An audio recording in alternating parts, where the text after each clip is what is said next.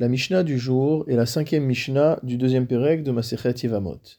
Mishi eshlo ach, mikol makom. Celui qui a un frère, mikol makom, entre guillemets, de toute façon. Qu'est-ce que signifie cette expression? Le Barthénois explique, va filou mamzer. C'est-à-dire, quel que soit le statut de ce frère, même s'il est mamzer. Zokek et eshet achiv leiboum. Le fait qu'il existe entraîne que la femme de son frère, si jamais son frère décède sans laisser d'enfant, va se retrouver dans une relation potentielle de yiboum, ou alors devra subir la khalitza.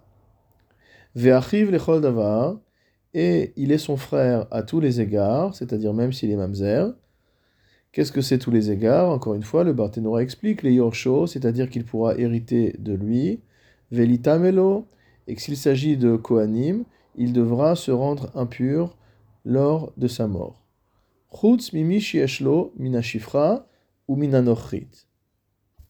À l'exclusion d'un frère qui serait né d'une union entre son père et une chifra, c'est-à-dire une servante, une esclave, ou une non-juive.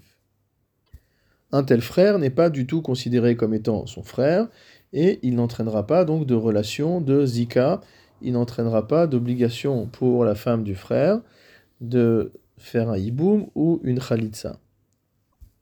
Mishi eshlo ben mikol makom. Celui qui a un fils, donc à nouveau mikol makom, ça veut dire même qui est mamzer.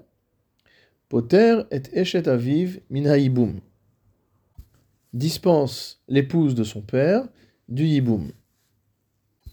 C'est-à-dire que il n'y a plus de situation ni de hiboum ni de khalitsa, même si c'est un tel fils qui existe. Vechayav al makato ve'al klilato. Et ce fils, encore une fois, même s'il est mamzer, si jamais il frappe son père ou si jamais il maudit son père, il sera chayav, il aura transgressé l'interdiction de la Torah et il devra en subir les conséquences. Uvno lechol davar, et ce fils est considéré comme étant le fils de son père à tous les égards, chutz ou à l'exclusion d'un fils qui est né d'une servante ou d'une non-juive.